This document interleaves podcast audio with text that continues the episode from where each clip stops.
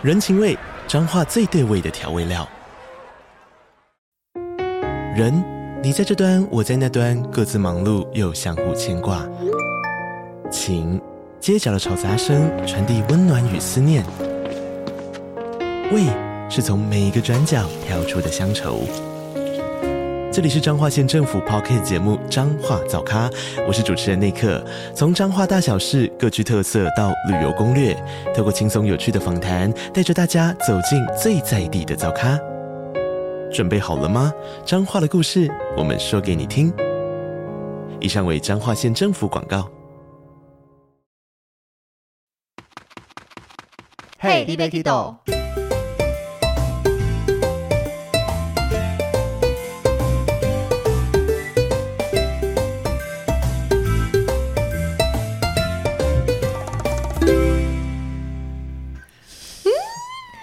开始半小时，借我看一下第一题啦。没有第一题，我也不知道我第一题要问什么。欸、我要先开场好不好啦？我们先介绍你出来。对啊，你先不要出来，你先喝口酒啦。大家好，欢迎收听《Hey 你别 Kid》，我是维尼，我是豆豆。今天应该是一个非常欢乐的一集。我们已经欢乐了快一个小时了。我们的来宾已经醉到一个不省人事了，没有啦。首次喝酒醉来上节目的来宾，来宾还清醒的，而且这个来宾来到我们这边，可说是让我们蓬荜生辉。请他来讲非常的难得。这个来宾也是老朋友啦，他太太，我相信我听我们的节目应该都知道，而且他太太来的两集收听率非常的高。没错，他太太在这段时间刚好回到台湾度个假，就千方百计的瞧了一个小小的时间让我们录音，因为我觉得来到现场录音更欢乐嘛。多多，你有感觉到？因为当时我录音跟哈太太远端是我自己录，那这次你有懂为什么我这么极力邀请哈太太来？我我真的懂了，现场来才感受得到更欢乐的气氛。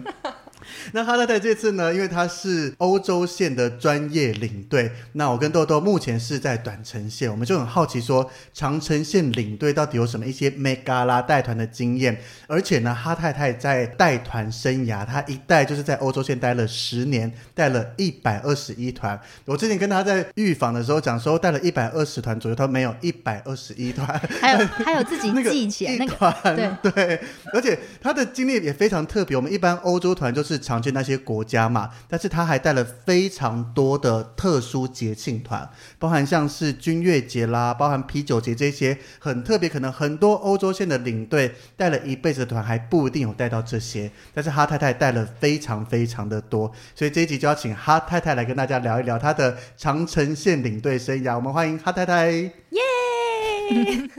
Hello Hello，大家好，我是哈太太。哎、欸，你的 opening 也太长了吧？Always Always 这么长，因为我想说，我想要出场，我想要出场了。然后 来宾越重要，才会 opening 越长。这样其他来宾会不会觉得？我记得上一集好像一下就请出来了吗？没有啦，那个维尼就是太客气了，我没有说。不是什么千方百计啦，就真的也很想要来上这个节目，然后现场感受一下这个豪华的那个录音间，没有到特别豪华，你知道还是豪华的单身房，对对对，单身贵族的样子。也行了，那哈太太的这个领队经验其实应该算很特殊，因为我们一般要进到长城线，大部分都是从短程线开始，就是东南亚、大陆、韩国，然后可能慢慢跳上去才能跳到。但是你是直接进领队圈，就是站上欧洲线的哦，对啊，蛮好玩的。对，是怎么发生的？好啊，那讲一下，就是我其实并不是本科系，然后我在进入旅游业之前，我也没有任何旅游业的工作经验。那那时候就是很不小心去考到导游领队证嘛，然后就想说考到了，那就来上班。那上班我是连旅行社的好坏都不知道，就是哪一家旅行社是优秀的，然后烂的，其实我都不知道，因为我以前没有跟过团，所以我就想说，那我如果真的以后想要当领队，想要出国，那我就找一家那个旅行社，它只有做欧洲线。那是不是如果有一天我可以工作当那个领队出去的时候，我就只要带欧洲团？所以呢，这个是我最简单的想法。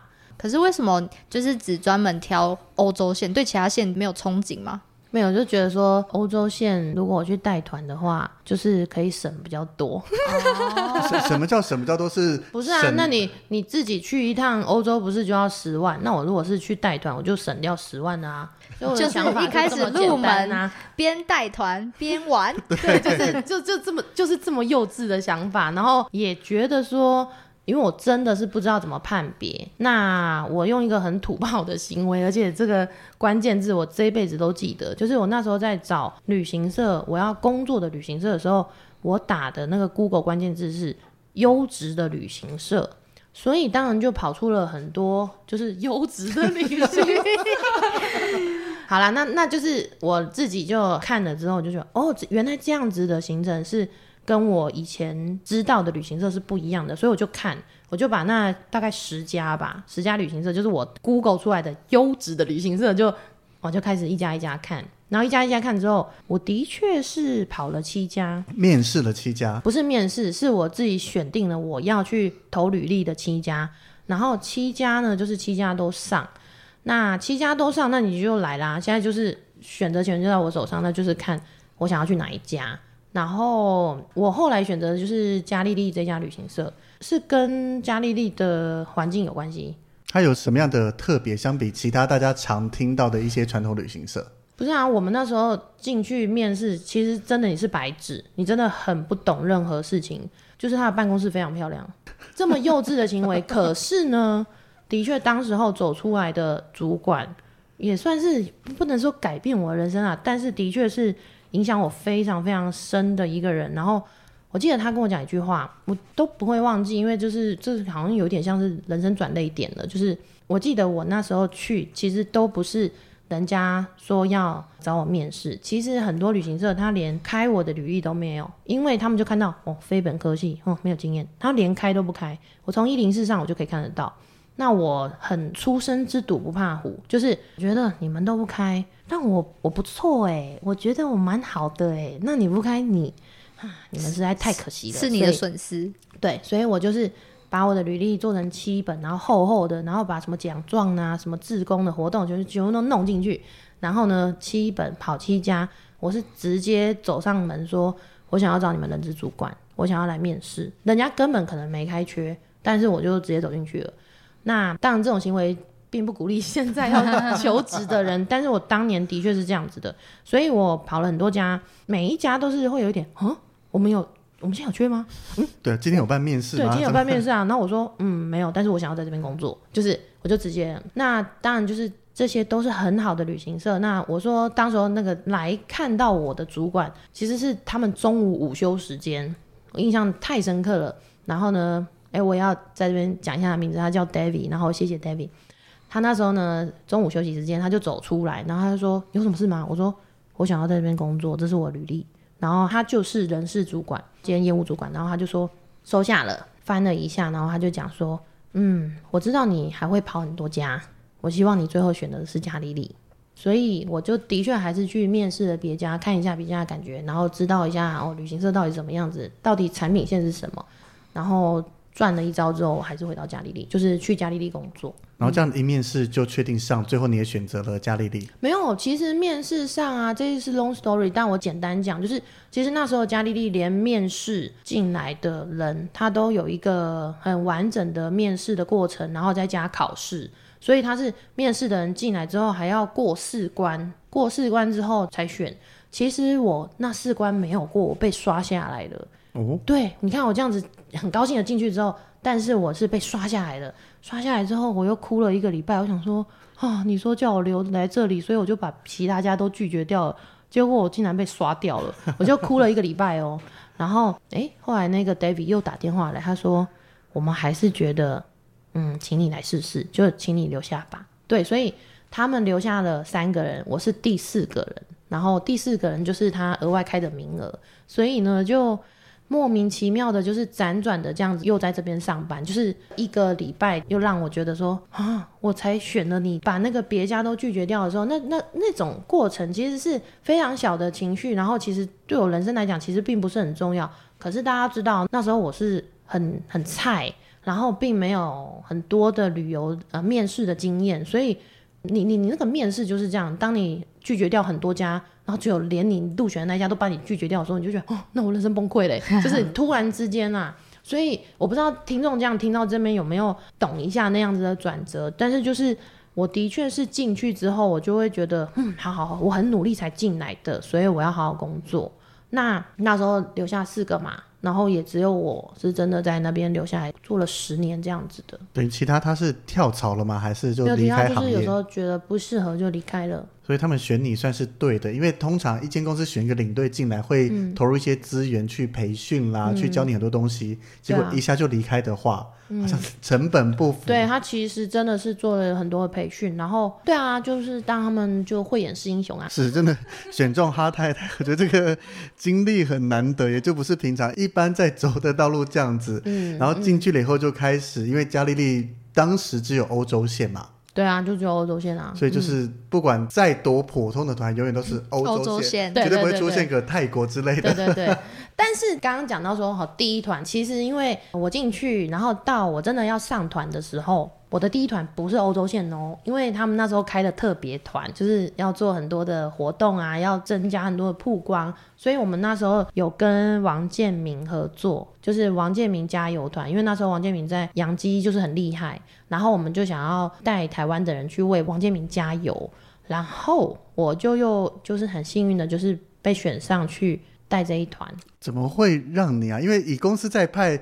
当时有这么多的领队，很多都是所谓比较资深、有经验的。对，好，这个问题问的很好。第一个就是我当时候非常非常热爱棒球，然后我是兄弟像的啦啦队，认真是啦啦哦，认真认真啊，我是真的是啦啦队啊，真的是啦啦队。我跟你讲，你不要看我胖胖，因为我们兄弟象，因为我们兄弟像的啦啦队就是。可能因为他就是相对，所以他对那个啦啦队的那个身材没有很要求。没有啦，你之前分享的照片都是很漂亮的。没有没有，真的，那时候就是啦啦队。所以我我那时候白天上班，然后下班之后不是每天啊，但是就是像周六啊，或者是说周三，我晚上有场有就是有棒球，那我们就要去支援，就是真的是带大家那嘿嘿嘿，就类似这样子。然后哎，你们知道吗？兄弟像的。啦啦队的大队长就是那个头是个阿伯。其实我没有涉略棒球，我对棒球也还好。对，你们可能不知道这个，但是他就是他不是我们想的，就是说哇，全部都是这样的一排站开都是很漂亮的妹妹，就是那个真的是一个阿伯。然后我真的很爱他，我真的觉得我非常非常的敬佩他。好了，那公司就是看到我对这种棒球的热情嘛，所以就让我去啊。有了，如果讲到这个我就懂啦。毕竟一个这么爱棒球又是拉拉队的人，然后要去帮王建民加油，当然要有一个拉拉队来带气氛啊。对对对，所以呢，我就觉得就真的是很幸运，很幸运。然后我也很期待呀、啊，因为那个就等于是我们棒球迷的，呜，就是殿堂哎，纽约洋基球场哎。对对对，而且呢，那时候的美国团基本上都有一个 guide，就是他会带你。所以我基本上就是一个呃陪同的一个这个状态，就是说我照顾好客人，然后入境出境，然后还有就是在球场上就是帮大家加油，就纯领队这样子吗？对，真的纯领队。那那我也可以啊，对啊，你也可以 啊，但是因为你就是 对对，就是缘分不到嘛，就是你不是啦啦队 啊，对，哎，可是你可以当那个吉祥物，这个我做得到，带象的，真的真的。然后就是带了第一团开始之后，你就会觉得。哦，原来带团是这样子的。哦，原来这么好玩，或者是说原来带团蛮辛苦的。其实第一团就有一些状况题，哎，就是有些状况题。其实我也有一点忘记那客人到底在抱怨什么，可是我就会觉得啊，原来奥客这么难哦，就是就是我我有下、啊、第一团就遇到奥客，有有有有哭的，有哭的，对，就是有打破你那一种哦，当领队好好玩的心态的幻想。对，然后就说啊，我跟你讲，我真的没有骗你，站在那个。布鲁克林大桥前那个夜景这么美，可是我真的是在哭哎！我真的觉得说，天哪，我好想回家。我也有这样子过，那個、对，那个风景那么美，我看不进去，我实在是不想要再看到那个客人，我就，就觉得真的啊，就是觉得说啊，有点破灭。可是人是这样子啊，就是破灭一下，然后你就遇到下一次的机会的时候，你会觉得啊，有有有，可以可以带团，好好，我去我去。对，所以我的第二团也不是欧洲团，我的第二团是去肯亚。去肯酷亚哦！看那个动物非动物大迁徙，真的看动物大迁徙，然后那时候也是因为是有一个小团，然后有个小团前辈们呐、啊，好前辈们其实都不太喜欢带小团，因为真的收入比较不怎么样嘛。那小团就让我们上啊，然后我就觉得啊，是非洲啊这么厉害，动物大迁徙那不是都是在那个 Discovery 才能看得到吗？然后我就觉得好，那我就去。所以我我的第二团是非洲，然后非洲有盖吗？有当地导游？有点盖，可是他们是英文，就是讲英文。然后，可是因为非洲的操作是很简单的，基本上你就是带客人去看动物，早上、下午有各有一场，就是带他们去找动物，就是 safari。所以它基本上哎，是不是那么难？你看到狮子，你不会说大象吧？你就是一定 基本上你不会讲错。所以他们也认为说这个团是适合培训领队的一个团，那我就去了。然后接下来的第三团之后就都是欧洲线，我就没有出去别的地方了，也没有去非洲，也没有去美洲。这样不会想念吗？美洲跟非洲的感觉？对啊，那才去这呀。可是我的确有非常想念纽约，我有觉得就是那个地方就是对我意义非常非常的重大。然后人生第一团。嗯，然后就是那个整个那种自由的气氛，我现在想起来我都觉得哦天哪，怎么那么好？那个地方怎么那么好？然后那个中央公园怎么这么美？就是我，我到现在还是会觉得好棒，那个地方好棒。我也是，纽约是我一直想再回去的地方，那是我人生第一次一个人去自助旅行，真的。然后就是每到一个月纽约，那再加上接触到美国人，他们那种很自然、很 open mind 的这种对啦，也有也有遇到一些鸟事啊，就是我们那时候那里不是都会有街头艺人，就是站在那边不动，然后我们可以拍照吗？然后那时候就是有那种就是演那个。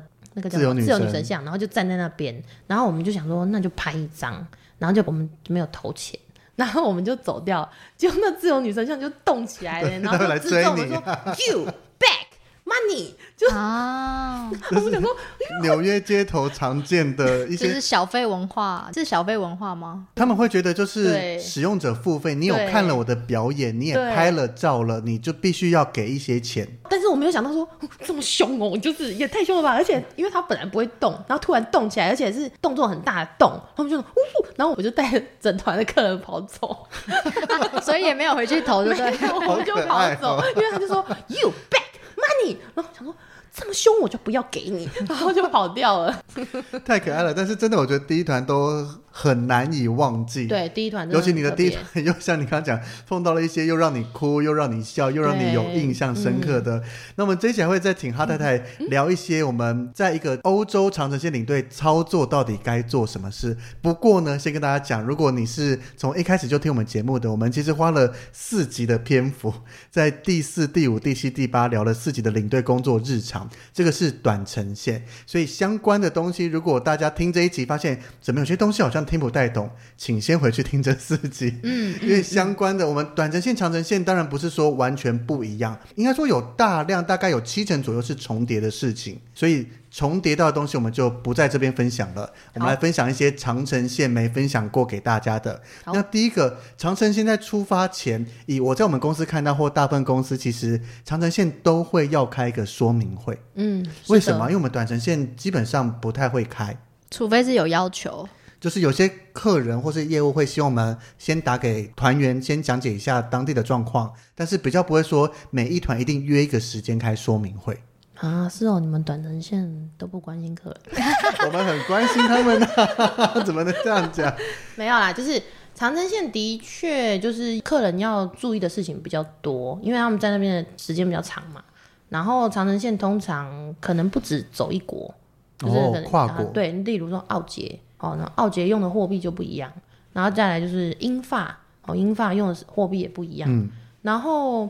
所以的确要注意的事情会比较多，然后长城线，我觉得就是我们自己也会担心说，客人会不会诶药带的不够啊，或者是说就是种种的状况，所以我们的开说明会的这个整个过程，就是是有一个 SOP 的，就是什么东西一定要讲，然后什么东西一定要注意，然后至于说我们都会定期的开，就是因为希望给大家安全感。然后还有我，我真心的觉得，就是嘉丽丽在开说明会这件事真的是做得很好，因为不管是时间的安排啊，我们因为都一定会假日一场，然后还有就是周间一场，我不知道现在还是不是这样，但是当时候我们的确是怕客人假日播不出时间呐、啊，所以我们周间也会安排一场，然后都讲得非常仔细。然后如果如果真的没有来的，我们就一定会电话说明会，就是电话领队一个一个打电话去给他们。那这个说明会都是领队本人要到现场讲吗？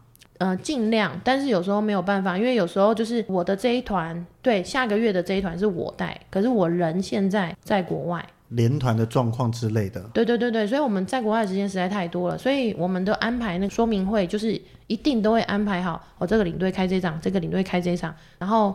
就是这个是一个很重要的事情，要让客人就是出发前，其实不管哪一个领队讲都没有关系，但是这些注意事项要让他们知道。对，因为尤其天数长，要注意的多，万一少了一些东西，对啊，你说短程线可能五天就是稍微。忍一下就 够了。我本来想讲忍一下，但是好像也不适合。啊、就是你可能现场稍微处理一下，比如说衣服带错了，带成都是冬天的衣服，那你到现场买个两三件就够。嗯、但是你去很冷的地方忘了带，你要他买一堆衣服也不太可能。没有，而且还有一件事就是短程线通常比较靠近我们的国家嘛，那比较靠近我们国家，通常比较相近的文化，文化类似，文化或者是气候，或者是就是比较像。所以客人比较不会那么，我觉得不会那么紧张，啊，然后也比较放松吧。对，但是长城线第一个飞机就要飞很长啊。对，那你这个所有的配套就会不一样。所以的确有有差别，虽然说明会对我们来讲都不困难啦，因为要讲的就是那一些。嗯、对，只是随着每个国家不同，就注意不要讲错就好了。对，然后因为长城线我们那时候就是都是带欧洲嘛，所以欧洲就像说什么东西不能带进去，然后什么东西可以。对，那。台湾人喜欢吃牛肉干，那这个东西就是不能带到欧洲去啊。而且长城线来讲，嗯、很多大家会分享说啊，欧洲东西不好吃，你要自己带一些东西啦。对，对，车程很长，带零食不小心带到一些禁止带的那个。对，就像说牛肉面的那个泡面啊，对，对啊。然后这个东西就是你没讲，他真的带了，那他就要丢掉，那他就会觉得生气，他就你们为什么没讲？然后飞到欧洲去，的确就是天数比较长，天数比较长就会想家，有家乡味。你就会觉得哈、哦，晚上吃一口泡面好赞。对，我是目前没这个困扰啦，出去玩一个月好像也没想过家。屁呀、啊！你明明那时候有讲说你去一个礼拜还是什么，然后你就去吃亚洲食物了。没有，那是第哦第三天想念热食，我只有讲热食。可是我觉得你不能用，因为你是我们都是旅游界的工作者，所以我们知道在外面的那个大致的情况。可是很多长城线它。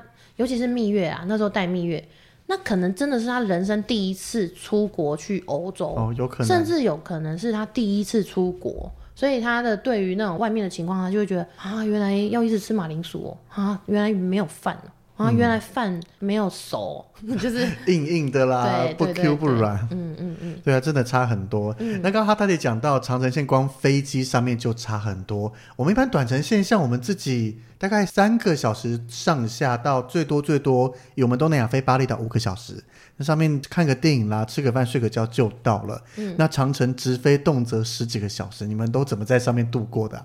睡觉啊，就可以尽量睡就尽量睡啊，补眠。对，一定要补眠，还有就是不是补眠，是一定要入睡，因为你下飞机，欧洲线的航班通常就是我们这边晚班飞。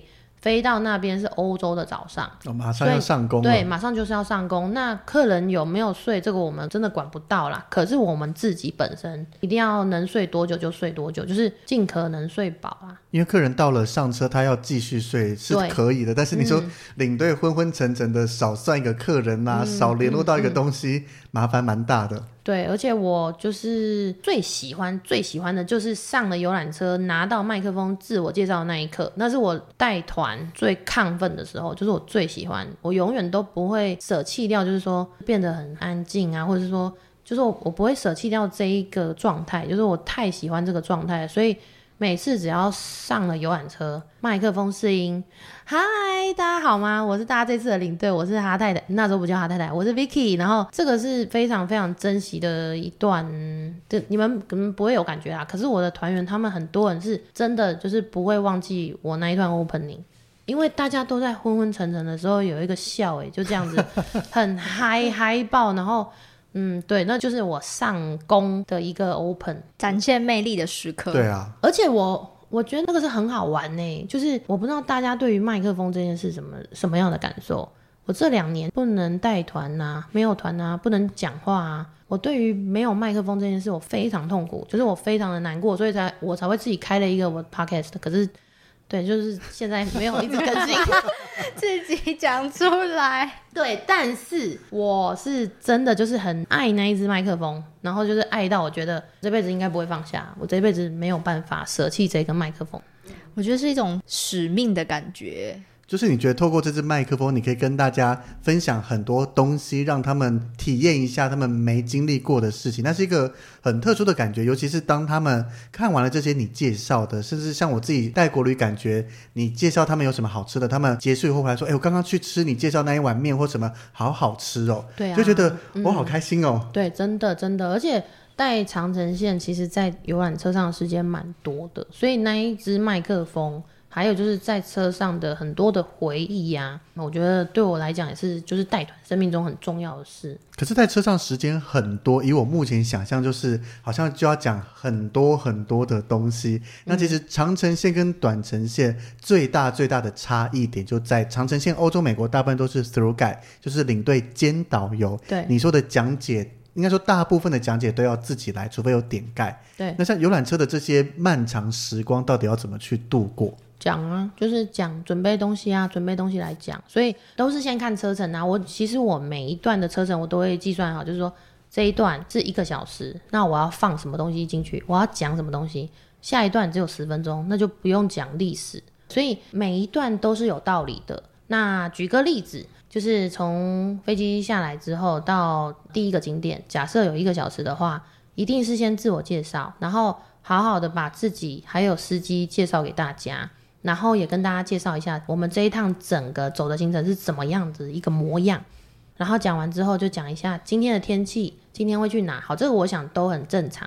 接下来进入的讲解的阶段，就是我们下一个景点要到哪，然后距离那里还有多久。好，那我就要先跟大家介绍哦，这个城市怎么样，怎么样，怎么样。所以这个是一个 pattern，就是一个我们这样子的固定的模式。我是都这样子，然后。我抵达这个城市的前三分钟，就会开始跟客人讲说：“哦，那我们快要到了哦，那大家要醒醒哦，然后东西要准备好，什么什么什么什么东西要准备好，然后我们等一下下去要多久？等一下下去要准备什么？就是类似这些，其实都是一些注意事项，可是。”它是有一个嗯 SOP，对，是有个 SOP 的。然后每一个 SOP 你要自己非常的熟练在心里，然后还有就是在讲解的时候，那你刚刚说的很对，就是说跟短程线最重要不一样的事情就是讲解。那讲解就是要一直一直准备，一直准备内容。那的确在很漫长，或者是说今天啊要开车四个小时，四个小时就有两段嘛，两个小时两个小时，然后中间休息个二十分钟左右，对，就类似这样。那两段你就是我基本上我的每一段讲解通常都是讲四十分钟到一个小时，那你要自己去想好，今天哇两段，那前一段车程我来讲一个 UNESCO 好了，我来讲一下哦世界遗产，我们这次会参观多少个世界遗产？好，然后你就把 UNESCO 的种种讲出来，就像做一期 Podcast 的一样，然后接下来的下一段，因为又要进入到快要靠近景点了嘛，那你就来介绍景点，那中间你要再加入的很多。不管是米其林啊，哦，不管是建筑的介绍啦，或者是西方的艺术啊等等的东西，你就是慢慢慢慢的把它加进来。可是的确，每一段的讲解都不是说想到什么讲什么，都是有设计过的。就是说，像今天哦，今天前面有一个四个小时的车程，但是我们今天的晚上是吃米其林。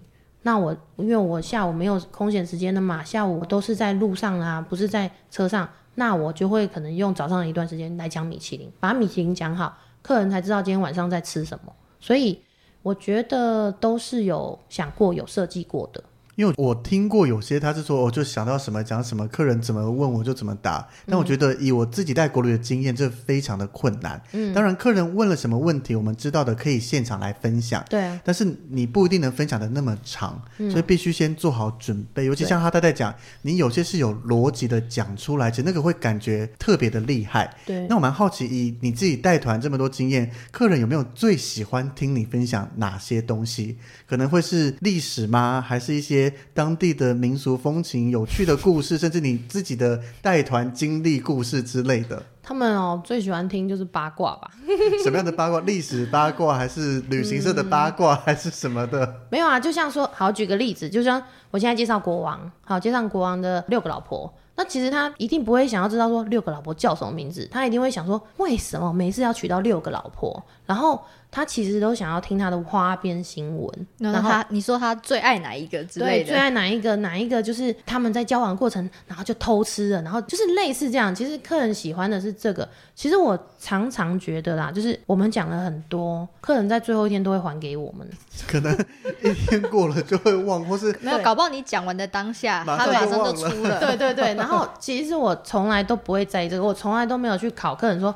这是哪一个国王？我刚刚有讲，我从来都不会，因为我觉得大家就是来放松的。我不是来读历史的。对对，而且大家要知道，就是欧洲的这些人物离我们真的非常遥远。不要说别人呐、啊，我现在问你孙中山、蒋中正，你可能都也不一定知道他到底发生什么事情。然后他到底几个老婆，你可能都搞不清楚。可是这明明就是我们这里的人呐、啊。对，所以我对客人是没有任何期待的，就是大家只要准时就好了。所以。你说这些历史知识，对，我们在讲的时候，我们要把年代讲对，我们要把事情交代清楚，前因后果，然后把这个东西讲得生动，让大家知道嘛。可是他忘了会怎么样吗？不会啊，他不会怎么样啊。所以我就会觉得这个大家开心就好。那我们把它讲清楚、讲顺，让大家知道这样子。因为我自己带完国旅有一个体认，就是其实你讲解多精彩、多深入并不重要，嗯，反而我更重视的是，我们到每个景点，你要跟他讲好这里可以看什么，可以玩什么，该怎么走，甚至厕所在哪里，对，这样他下去逛得很开心，拍得很开心，嗯，就够了。对，他真的你讲那么多，能记得了多少？我们也是花了多少时间读出来，才能把这些记在脑子里的。其实他们能够记不记，一点都不重要。这个导游呢，基本上我觉得就是一个 performance，就是我们在做一场秀。我不是说我们在表演，我不是说我们在演戏，不是的，而是我们现在在讲话，我们站出来的台风，我们做出来的表情，讲的故事，基本上你就是在表演一场秀。所以你要把你自己的角色演好，那你就讲好啊，你就讲得精彩，你自己开心，客人也开心，客人哇听到哇天啊，还有顺口溜，怎么那么强？就是。他们也开心，所以这个是你的表现的时候。当然你要放弃，你要讲的都啊无聊，都怎么怎么，就是你要讲的很无聊也可以啦，就也没有人会怎么样。可是我觉得这样好像有点对不起客人，也对不起自己吧。就是你怎么把这么好的 speech 的时间，就是弄搞成这样？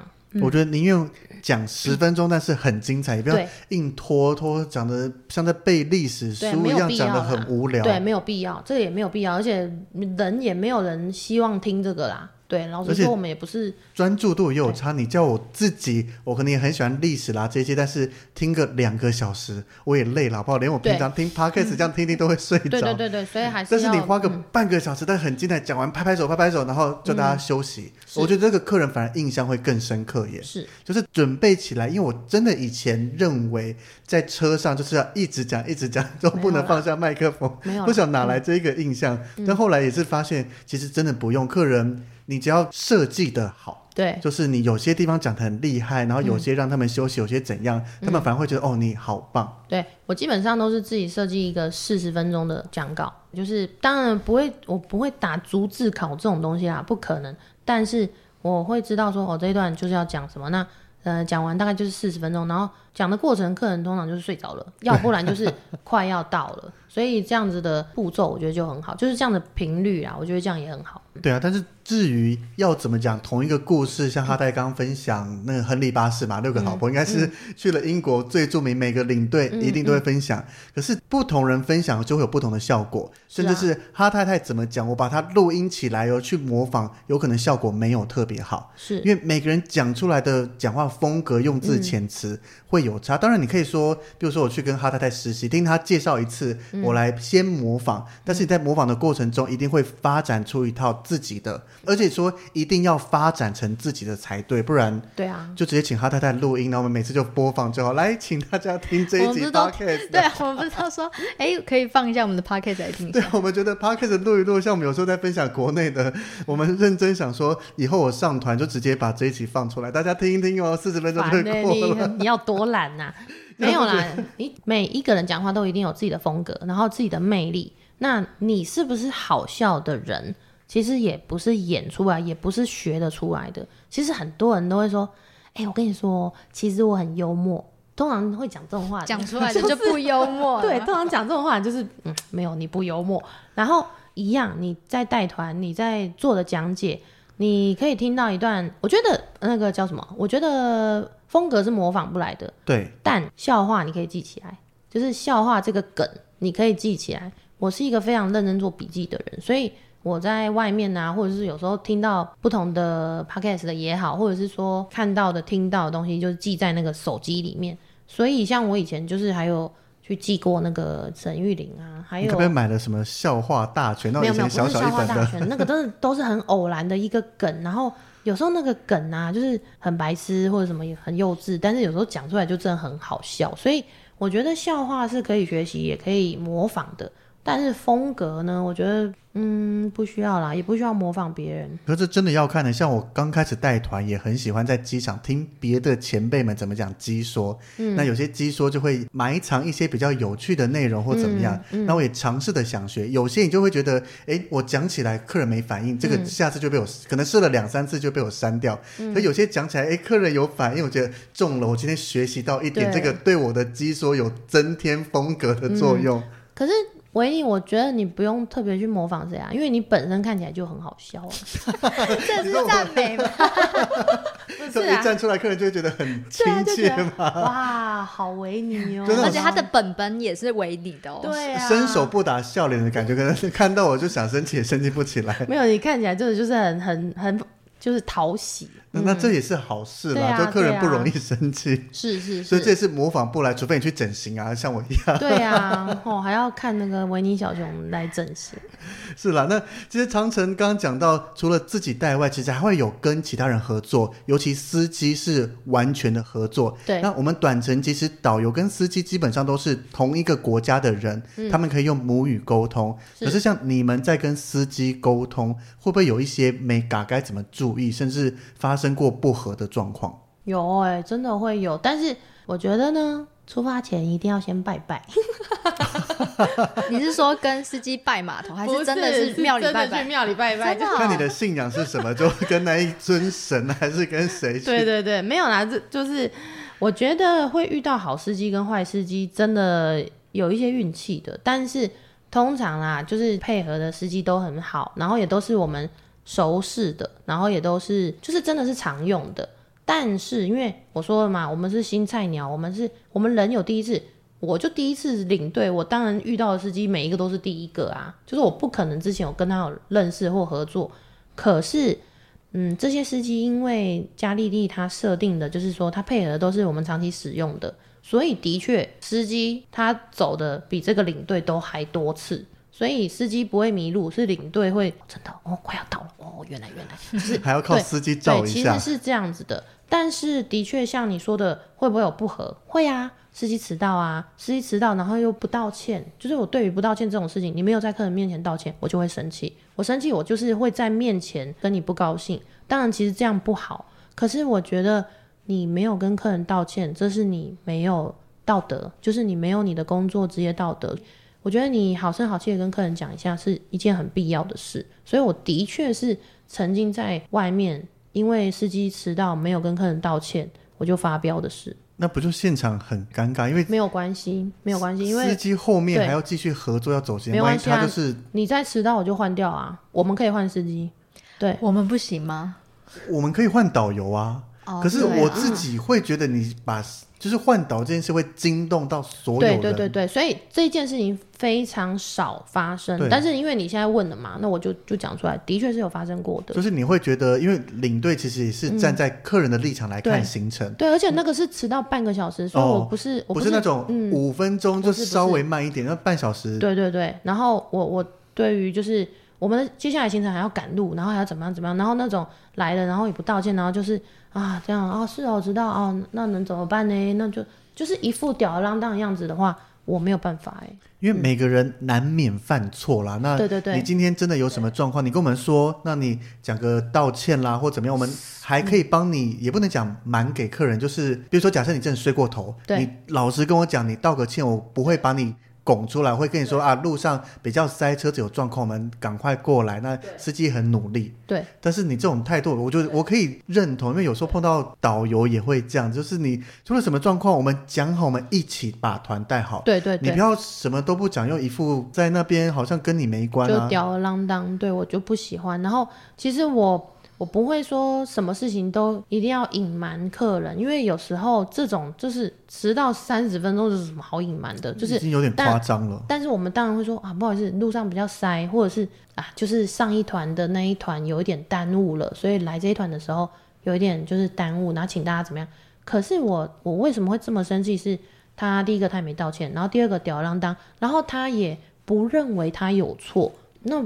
我真的是没有办法哎，然后我觉得那个时候可能也年轻气盛呐，所以就吵了，所以就把他换掉了吗？没有啊，就就尴尬啊，就那一天就尴尬啊，对啊。但是我就觉得我不尴尬，那尴尬的人就是你啊，所以就是我不是一个怕冲突的人呐。然后我的所有的这些吵架，我都不是说我想吵架，或者是我脾气大，我只是想要解决问题。那。安抚客人或者是照顾客人的情绪，也是我的工作之一。我很在乎我的客人，所以我没有办法接受一个这样子的工作态度，你来带我的客人，所以我会发飙。那你有没有跟客人吵过啊？万一客人今天迟到啊，也是就是跟客人悠悠哉哉的走来 不道歉之类的。跟客人吵没有，但是跟客人有觉得很尴尬的有，就是这个也是大家一起分享，就是说。那时候我们在拍照，然后客人把他的 iPad 拿给我，然后他的 iPad 就是很滑，就是没有那种保护套的，所以在交给我的手上之后，它就是滑下来了，所以就破掉了。哦、那破掉了之后，就客人是要求我要全赔，那我就觉得太衰了吧？对啊，而且他是请你帮他拍照，对对对，然后我就觉得，哦、天啊，就是其实也没有赚多少吧，然后一台 iPad 就这样两万块就没了，那一团就会。气氛就怪怪的，对，就是对别人不会啦，但是对那一组客人就会觉得，哎，怎么那么衰啊？就是至少一人会不会心情又有一种，至少一人一半吧，对吧？是不是？因为你交给我的时候，谁手谁手滑，嗯、对不对？就在那个交接间，如果你说是交给他太太拍照了，然后拍一拍他，你大概眼睁睁看他直接掉下去了，那就认了啦，自己没拿好。对对，所以我觉得这个你就会觉得哦衰哦，然后然后那客人的态度又很强硬，然后我就觉得。难道真的都是我的错吗？你自己没有责任吗？可是，哎，过了就过了吧。就是一定会有一些我们所谓的 OK 啦，这个讲十集都讲不完的。你们不是录了很多 集了吗？没有嘛，我们就一集而已吧。毛很多那边呐，不是对啊，那种。那边对啊，对对，就是鬼 鬼客人或者什么还是都有，那就对啊，就就难免会遇到啦。就觉得说那一团一定是没拜拜，或者是说那一团拜拜的时候不诚心。你看脑袋在想别的事情。下团之后再补拜。对对对，还是要去补拜，就觉得说啊，快退散，快退散。对啊，但是你看，不论长程短程，都会遇到类似的事情。可是我觉得，就是这些东西在我人生当中是很少发生，而且百分之九十五的客人其实都是很好的客人，哈，很优秀、很优质的。所以我自己在带团的经验里面，遇到 OK 有印象很深，有哭有。但是这些并不会阻挡我继续走下去的这种想法，就是不会因为这个客人我就觉得说，妈的，我这辈子再也不当领队，就是不会到这么。因为我觉得带团我们获得的东西跟好的感受是远远大于遇到奥克这些不好的心情。嗯嗯。然后还有啊，要赚钱啊，你也不能说动不动就是常常，其实真的是不能这样。不能常常动不动就说妈的老娘不做，就是你不可以 这样，就不管哪个工作都是这样，都是一样的，所以你就是觉得好啦，忍就忍了啦，好啦，那就这样子，对，然后所以有点委屈的感觉。不是啊，你人生的确也是这样，你不可能动不动，哎呦，旅行社又不是你开的，然后这个世界又不是绕着你转，所以你不可能一直把这种态度拿出来嘛，所以。你真的遇到就我就遇到啦，而且其实有时候我会觉得，我们当下遇到 OK 之后会很生气，可是之后，嗯，事情过了之后，就好像觉得其实也没必要那么生气，然后反而还可以在节目上开开玩笑说 这些事情。啊、其实现在你知道，我从那时候带团，然后到现在，其实都十几年了嘛，所以我有时候就根本是想不起来当时候为什么会在那边生气成这样或哭。所以其实上这一集的时候，讲到说要跟客人什么最最难忘的事还是什么，我真的要想哎，我真的是回去。还是因为太久没有带团了，也不是，的的确是有很深刻的事情，但是就那几件，就是只剩下那几个画面，你也不记得到底谁讲了什么话，谁做了什么事，不，不管好的坏的，但是就记得当下在哪个地方、哪个风景之下，你很开心，嗯、还是你哭了，还是你被骂了，就这样子。对对对。但是时空背景忘了，对，就是细节你已经不记得，是因为你做错了什么事，嗯、还是客人骂了你什么，也不太会记得。其实都忘记了，而且其实有时候那一团不开心，可能真的都不是。因为你的问题，就是可能就是天气真的很不好，然后客人就是一直心情不好、啊，心情不好，觉得很衰，然后就是被客诉过说，为什么来这边五天都下雨，不能挑个好的天气吗？对啊，就像我们去带极光，没有遇到极光，那整个客人就是愁云惨雾。对，我们懂这种，对对对，特地来又看不到的心情，我们自己去旅游也会有这个心情。对，所以那就是不能怪自己。可是你觉得，就是你现在事后回想去。啊，对，那一团芬兰真的就是愁云惨雾，又冷又等极光，对，然后又不关我们的事，就不是我们可以掌控的啦。对啊、是，那我们来来点比较美好的画面。是，节目一开始讲到哈太太带了非常多的节庆团嘛，嗯，那节庆团大概有哪些欧洲特别的节庆？可以简单的列一下，我们不要每个都细讲，不然一细讲大概每一个节庆就可以讲一集吧。没有，我们可能要付钱给哈太太。没有啦。有啦，真的很多很好玩。那就是其实欧洲是不是欧洲而已啦？就是说，其实全世界都有节庆团，只是因为我那时候带的是欧洲线，对对对，其实每个国家都有属于他们的节庆啦。但是哈太太是以欧洲线为主力。对啊，就像我们台湾有大甲妈祖，这也是一个节庆。对啊，对，所以其实整个全世界都有。那我那时候就是因为我常常带欧洲线，然后很多人都会问我说，为什么你带那么多？我觉得可能是因为又回归到就是最刚开始讲的“初生之犊不怕虎”，就是带捷径团的确比较难带，然后也比较麻烦。为什么？它的跟一般常规团差别在哪里？好，为什么会塞车啊？哦，你说特别捷径那种游行或什么，行程就卡死了。封路啊，你这条路原本可以开。就现在不能开，然后封路，你要封去哪里？那个欧洲很多是小巷子，你大车进不去，你大车变成要停在城外，然后客人拎着包包走进来，操作上就会不一样。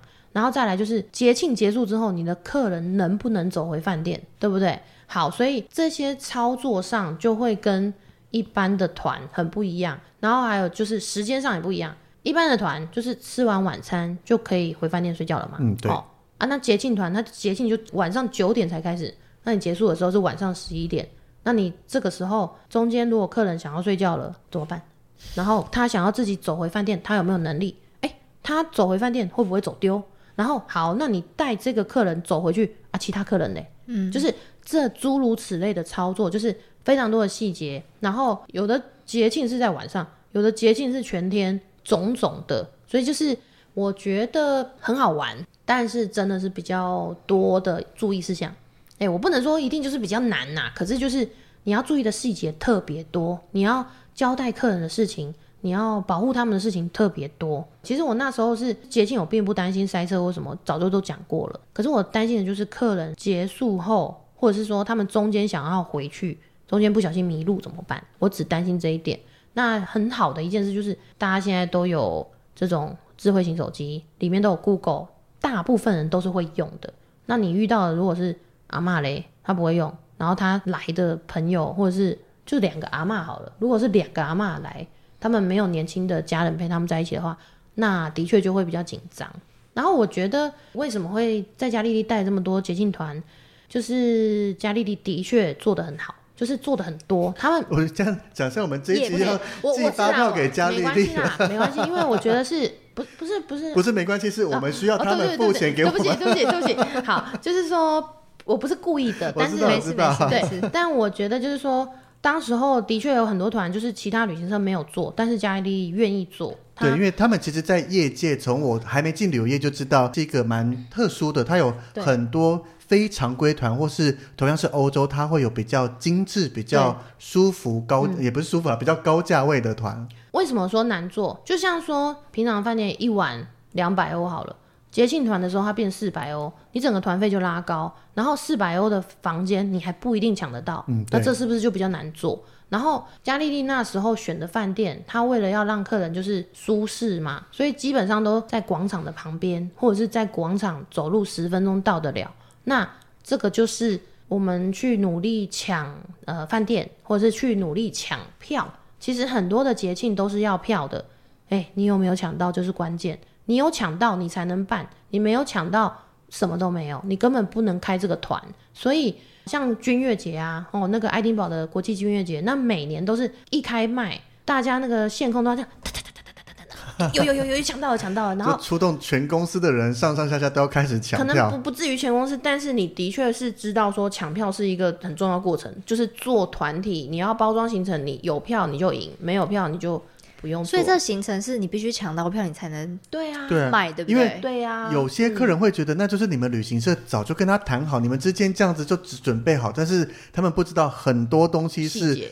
他们不跟旅行社合作，我们要像一般人一样、嗯、自己想办法去买来的。对对对对对，因为那个世界不是绕着我们转的，又不是只有迎接台湾的客人，或者是迎接哪里的客人，啊、然后再加上客人的期待，会说：“可是你们是旅行社哎，哎呦，那个节庆团一年可能出不到五团，五团是多少人？五团一百人。”这一百人真的在那个，就是说你要取得他们的那种优惠，其实这是很小的数字。而且你要想，旅行社这个世界级的节庆，啊、光台湾旅行社就多少家，嗯、再加上全世界，不要算全部国家就。几个大国的旅行社加总起来，到底要怎么去抢那个票？很恐怖。对啊，如果今天旅行社真的能独家抢到，或是直接谈下合作，那真的要大力的鼓掌拍拍手，他们有人脉很厉害的。对，其实我觉得真的是不容易。然后呃，愿意做的很少，然后再来就是做的好的这一套行程做出来，到底做到怎么样子程度的好？就像说，那你那个广场上的饭店你抢得到吗？哎，那是一房难求哎。或者是说广场附近的，因为一定每一间都爆满。对，那不是多贵的问题，嗯、是你有就要先偷笑了。嗯、对，然后再来就是想行程的规划跟包装。那你还没跟我们分享欧洲到底有哪些值得参加的节庆可以去体验的？好，那我从，哼，我想一下啊，就是从。一月、二月这样子，就是有尼斯嘉年华哦，哦，然后呢，威尼斯面具节，我想这个大家应该非常热门，对，耳熟能能详。然后再来，哎，三月、四月就进入春天，所以像说库肯护肤花季在荷兰，在阿姆斯特丹，好、哦，很棒。然后接下来五月、六月，哎，五月、六月，好，那讲那个八月好了，八月有爱丁堡君悦节，我、哦、个人最想去的。然后九月德国啤酒节，就是这个也是世界很大的，就是啤酒节，很好玩，又好喝又可以喝到开心。对，然后呢，再来就是十二月就是圣诞市集，那圣诞市集基本上就是欧洲很多国家都有，哦、所以我觉得这样就是很很很很多东西可以玩。那你自己印象最深刻带过的一个节庆是哪一个？我觉得就是尼斯嘉年华。为什么？它是一个，因为尼斯嘉年华就真的好可爱，然后好好玩，然后他们每年都有一个主题，像我参加过两年，一年的主题是音乐，然后一年的主题是美食，所以他们都会有一个这样子的主题，然后他们会有一个主神，就是他们开幕秀的时候要把它迎出来，然后闭幕秀的时候要把它烧掉。好，那中间的活动还有很多，就是像说放烟火啦，然后看表演啦，看花车游行。等等等，那这样子呢，就是我们不可能全程参与他们全部的那个节庆的，可是我们一定会去住两天嘛。住两天的话，那就是参加一个 night，对不对？或者是参加两个 night，那就有很多活动你就可以参与啦。就像说第一天是看表演，就是你坐在广场上有买票的，你进去之后坐在广场上看表演，然后第二个晚上看游行。他的那个游行啊，真的很值得去，真的很推荐大家一定要去。有机会的话，他那个游行就是说，像有一年主题是食物，所以他所有的那个公仔出来、花车出来都是特别的食物，像说饼干人呐、然后像说什么太多了，就是各种造型的食物。然后他的那个巨大的游行的车子是两层楼高、三层楼高，然后这样子巨大的车子大概哇，不计其数，我觉得大概一一百多台吧。他该不会，他该不会车子也是食物的造型？对啊，对啊，就是食物的造型，然后上面有人在跳舞啊，然后有人在放烟火啊，或者是说跟我们民众互动啊等等的，所以他这样子的游行啊，是游到晚上十二点呢。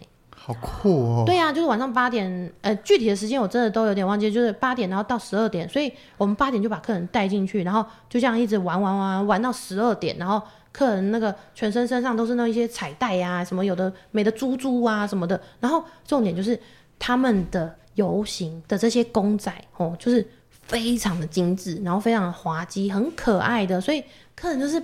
看的目不暇给，然后哇，就是你会觉得天啊，每一句出来，香蕉人呐、啊、草莓呀、啊，然后 donuts 啊，那个甜甜圈啊什么，哇，都好可爱哦。然后你就觉得，哦，天哪，天哪，又来一个，又来一个，就是你不断不断的就是被惊讶到，被惊喜到。然后这是晚上的这种 party，隔天早上又是正常的那种花车游行，花车游行就很漂亮，真的是会丢花的哦，他们是会丢花跟民众互动的。然后那时候就是排的那个座位都是第一个，就座位真的很好。我们的座位都是大概就前三排、前四排。那个他们的那个表演者啊，都是那种有点特技人员，他们都会跳到那个座位上来跟你互动，哎，然后跟你拍照，这样值回票价感觉。对呀，那客人就说：“哦，天哪，哦，来了，哦，又惊又喜，就是觉得很开心。”然后我们也觉得哇，真的很棒，很棒。然后这样子两天，我们在那边待两天，客人就是。满满的都是很欢乐的回忆，然后晚上又一场烟火秀，哇！我跟你讲，这就是很完美啊，我觉得很完美，很丰富哎，对，很丰富，然后很视觉上、听觉上，因为它是整场都是全部都是音乐嘛，就是都很满足。然后还有小摊贩啊，当然还有像游戏啊，就是像有些那种投币式的游戏什么的，一定都会有这些摊贩，也很好玩，因为跟台湾不一样啊，就是你就算是夹娃娃机好了，也跟台湾不一样啊，对，所以。客人会觉得，哇，天哪，这个这个就是一定要参加节庆团才会遇得到的，所以你当然付出比较多的团费，因为要票啊，要比较贵的饭店呐、啊，但是你获得的东西也是不一样的。因为我刚刚在听的时候，脑中只是在想说，哇，这领队带起来好麻烦哦，这么多的人要想办法挤到位置，嗯、结果哈特在讲说，因为。他们操作法是会让客人有座位的，对，光听到这个就安心一大半。我刚刚也在 想这个问题，我说那如果你带不进去、挤不进去怎么办？对啊，那有座位就是坐过来，那你想上厕所就去上，上完再回到你原本的座位，那个空格都还在。我跟你讲，它的游行有两种，一种是坐在上面的，然后一种真的是在下面的，就是你要自己挤进找一个位置空下来。对对对，然后我跟你讲，这样你真的会很羡慕，就是我们刚开始都坐在上面对不对？但是因为我刚刚说的这些这些公仔啊，这些他们的表演者啊，都这么活泼，这么热闹，对不对？所以大家后来都不想要坐在位置上了，大家都跳下来跟他们同乐。哎，可是你这样你要看着每一个客人在哪一个方位吗？不用啊，就大家一起玩啊，就大家下来 party 啊。哦，不是，你就回饭店睡觉。没有，不可能，我们不可能这么好玩，你睡不着的。你在饭店哦，还有就是饭店就。就是在旁边，对啊，你只有脚在旁边领队就是你们到楼来坐好，游行开始了，就待到环球，我们就先拜拜。没有，他的那个声音真的很大的，所以你也不可能真的说什么睡得安稳，而且你也不会想回去睡，因为你会觉得哇，好好玩，你就会跟着他们一起同乐。我记得那时候光是一个晚上。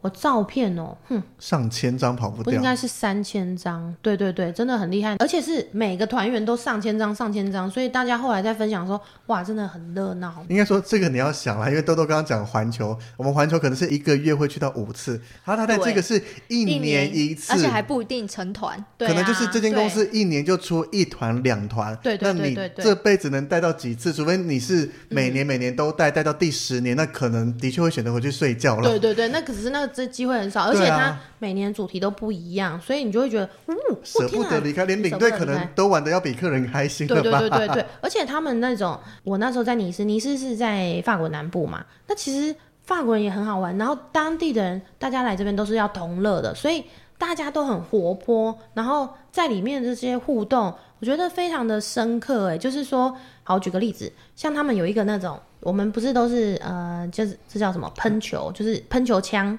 就是射出来是一个球，这种枪，嗯，但是他们有一种机器是喷，这叫什么？哎、欸，射，喷射你，你就变成木乃伊的这种机器，就是它是一个像那个卫生纸的卷，哦，你说那个我看过，就是类似投出毛巾，投出什么，然后它一展开来就会捆在你身上这样子。对对对，所以它是一个把你变成木乃伊的机器，嗯、就是你这样子，你就变木乃伊了。所以它是一个纸卷的机器哦。然后这一台机器啊，就我们就超期待它会一直来的。所以它后来它到我们这边的时候，它的那个纸卷，就是它的那个卫生纸的那个卷。就用完了，然后用完我们就觉得说啊，怎么可以这个时候用完？然后他就是在那个他在要再把它拿，就是去后面拿的时候，我们那个不是我们呐，但是就有那种疯狂的民众呢，就去把他那个纸卷给抢出来，然后就把那个表演者滚成木乃伊。用 我们就不是用喷射枪，我们用手动，就是用手动把它滚成木乃伊，然后。当然，这个是一个很小的一个互动，可是真的整场有非常多类似这样的互动，就是撒那个屑屑啦，那种纸片呐、然后这个到最后都是变成说，你攻击我一下，我就一定要攻击你一下，攻击你，攻击你一下，就是大家都玩在一起的，全部都玩在一起，非常好玩。然后你你也不会在乎什么什么身上脏啊，脸脏，脸上有血血都没有关系的，就是豁出去，然后你就是一一股气，就说我不能输，擦。一股说嚓，就是一直很像我们泼水节去体验，会互相泼。你泼我要泼死你。对对对，然后就是我觉得很可爱，然后那一些东西也都不会很脏，就是也不会说弄得你怎么脸上很恶心这样子。所以我觉得这个真的带团过去就是获得的欢乐感，你跟大家一起玩，嗯、因为其实我们平常带团的时候不能在那边玩，很少会跟团员玩成这么疯，也没有机会啦，因为。我们，我们要顾宝宝。哦，没有啦，那个那个什么长城线一定要跟客人玩，因为你要十几天呢。对啊，你说十几天都不理客人，啊、一定要玩，你都不理客人哦。我会理客人了，不要这样子。没有啦，都是要玩在一起。我认真觉得短程线我们就是相处五天，你要变到特别特别熟很难。对，对，对，可是长程线就是十几天，你在正常相处下，你没有要特别跟他们多聊怎么样，但是一个人或者一群人相处了十几天，那个感情，对，我觉得真的差很多。而且那个节庆团的客人，通常那一团的客人都会感情特别好，就是。那一团我还记得，尼斯嘉年华两团客人回来台湾都是还是有继续联络，然后他们甚至把那时候拍的照啊，就是我们团上有一组客人，他们是很会做设计的，所以他们就做成那个扑克牌，就尼斯嘉年华的扑克牌，哦、当然就是扑克牌不是一二三四五这样，然后反过来就是我们的照片呢，哇，好酷哦！对啊，你就会觉得哦，天哪，天哪，好、有回忆、哦，然后、嗯、对，很开心，然后也很特别，对，然后那一团的客人就是他们的。感情很好，所以回来之后都有保持联络。然后后来大家生了宝宝啊什么的，就是本来只是夫妻的聚会，但是后来就变成有家庭一起出来遛小孩，那就是我觉得很好很好。我觉得这真的是长程线很不同的体验，相比我们短程线，嗯，感觉有机会应该去挑战看看。对啊，是啊，是来玩一下。我觉得，而且也是。对领队生涯算是，就长城线应该就是最难的吧？对啊，嗯，最有挑战性。但是长城线还有分啊，就是说十二天、十五天这是正常长城线，可是还有那种三十五天那种就是比较巅峰了。对，不是就说那就是更难，因为还有带到最后可能领队自己都想家了，就是那种。还有绕地球一圈啊，环游世界那些，那真的终极挑战了。不同的等级，所以我们现在在谈的这种长城线大概就是十二天、十天、十五天这样子。那最后一个大家也会很想知道，就是长城线领队到底收入有多少？就是一天一个人头小费十欧啊，一天十欧哦。等于，他一个人赚到八欧诶，而且头尾搭飞机是领队自己拿哦，嗯、因为头尾大概两天到三天，你碰不到司机，碰不到导游。对啊，可是就是整体的过程，就是你也很辛苦啊。对，然后你一个人要 hold 全部。对，所以我觉得那个是很 OK 的配，也没有特别高啦。有它的价值在啦，不是说轻轻松松，然后又赚这么多。嗯、如果它像短程线我们领队一样轻松，还拿那么多的话，应该所有人都强迫投进去了。对，而且其实每一，我现在讲的是大部分的就是公定的价钱，可是其实加利利不是这样子算的，加利利是一个团，这个团的人数怎么样，然后他给你一个薪水，所以我们不是。说就是一直用那个人头数在算，当然那个都是我们那个年代，所以现在变成怎么样我不知道。但是我们是不用在外面跟客人收小费的，我，们是蛮好的。对，我们是不用在外面说你觉得我服务不错的话，那请你把小费放在这个 这个。好心酸的感觉、哦我。我们不用这样子，因为像我们都讲那个叫服务费，对，那叫服务费，对。因为小费是随着你的心情跟这个人服务好坏，嗯、你可以有多有少，嗯、但是服务费就是你一定要给的。对，所以因为我之前工作的这个公司，它就是全部的费用就全部包，所以客人出去是不用再付任何钱，所以我们就是。在回台湾之后，我们获得一笔薪水，就是一个团一个薪水，一个团一个薪水。所以每个旅行社的操作，关于薪水这方面，我想都会有点不一样。是啊，但是这一集听哈太太讲那么多加丽丽，如果听众们听完觉得很喜欢哈太太的声音，想听她讲解，我以为你说要付发票来了。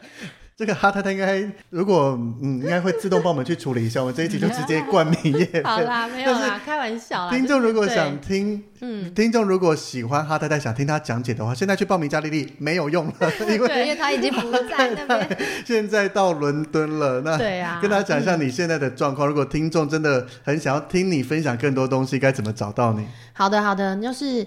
我是哈太太嘛，那我现在是在伦敦当当地的导游，就是我是官方导游。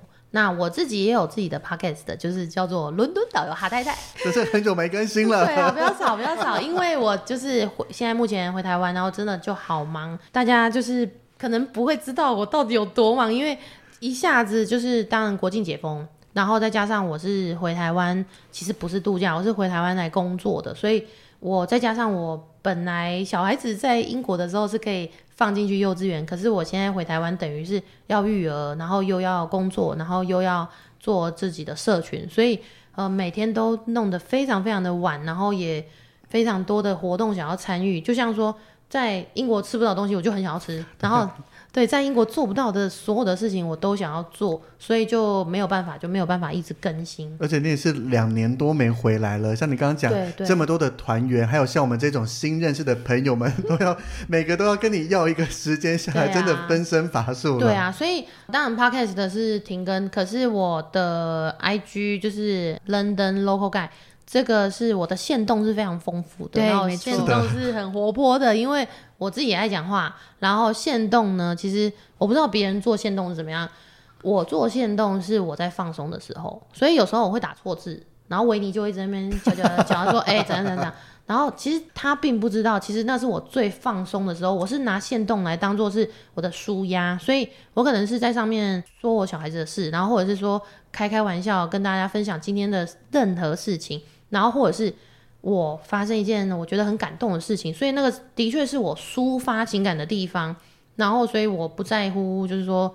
字怎么样啊？你看看你编排怎么样？所以 我在哈太太线动上面聊很多，因为你会看到哪些很有趣，哎，分享了这个就聊，然后也是聊天过程中也是舒压，也应该带给你很多舒压。对对对，他就是他也就是带给我很多欢乐，小小小小。对对，然后就是他挑错之后，我觉得好烦死。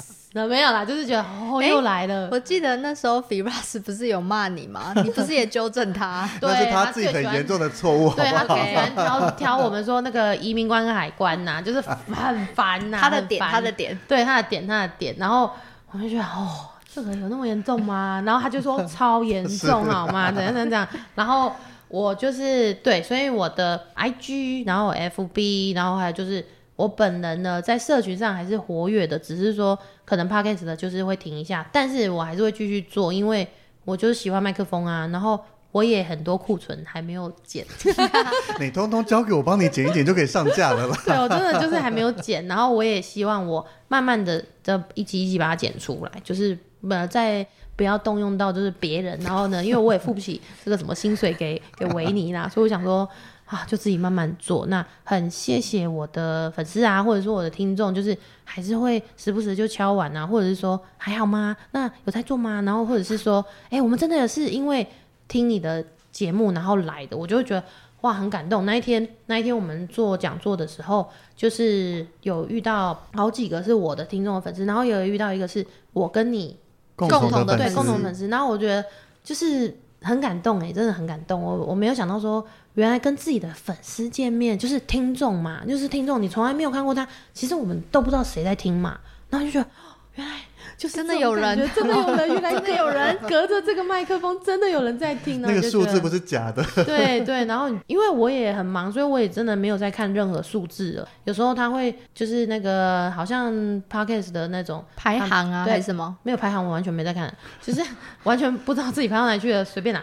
然后就是就是会有时候会有那个他们这种平台，然后就说哦，本本周有多少的下载，还是说收听量？哦，对。然后我也是，我就完全不在意，我就因为我我不是用这个东西。我不在意啦，就是我不在意，所以我就是不是以这个为主，因为哈太太更重点的就是以后大家要去伦敦玩，有任何的疑难杂症，或是我觉得最简单就是直接请哈太太帮你设计个团，包团，让哈太太帮你设计行程，帮、哦啊、你你想要大众化的伦敦行程，还是私房的伦敦行程，啊、深入的伦敦导览，哈太太一手能包。哦，对啊，就是这是真的啦，就是这一次回来。做最多事情其实是在设计行程，然后再跟很多客人就是讨论行程，然后我自己接到的每一组的客人都可能需求上会有点不一样，然后我很喜欢啊，然后这个就是我的本业，这是的确就是我的工作，所以我觉得就一步一步来吧，有时候先做这个，有时候先做 podcast 的，或者是呃有时候就没有办法，就是也是跟我的所有的听众说，我的最重要最重要的事情。就是我的团员，所以当他们出现的时候，他们就是我最重要的事情。对，所以我自己也都很想下一趟去英国一定要找哈太太参加她的导览。真的，谢谢。我要指定伦敦塔的团，嗯、大英博物馆我老实讲还好。真的，伦敦塔是我目前个人最爱，我已经去过听了导览机，但是我要再听哈太太本人讲解一次。没有问题。对，对，所以欢迎欢迎。对，欢迎大家到英国有任何的疑问，都可以私讯到哈太太粉丝团，甚至直接跟他报名。好。那如果你对哈太太现职身份这个伦敦蓝牌导游有兴趣，或是我们刚刚讲哈太太有带团到爱丁堡参加军乐节，这个我们在节目都有专访哈太太，也欢迎大家可以往前面去搜寻一下去收听，把我们这个收听度再冲高一点。耶!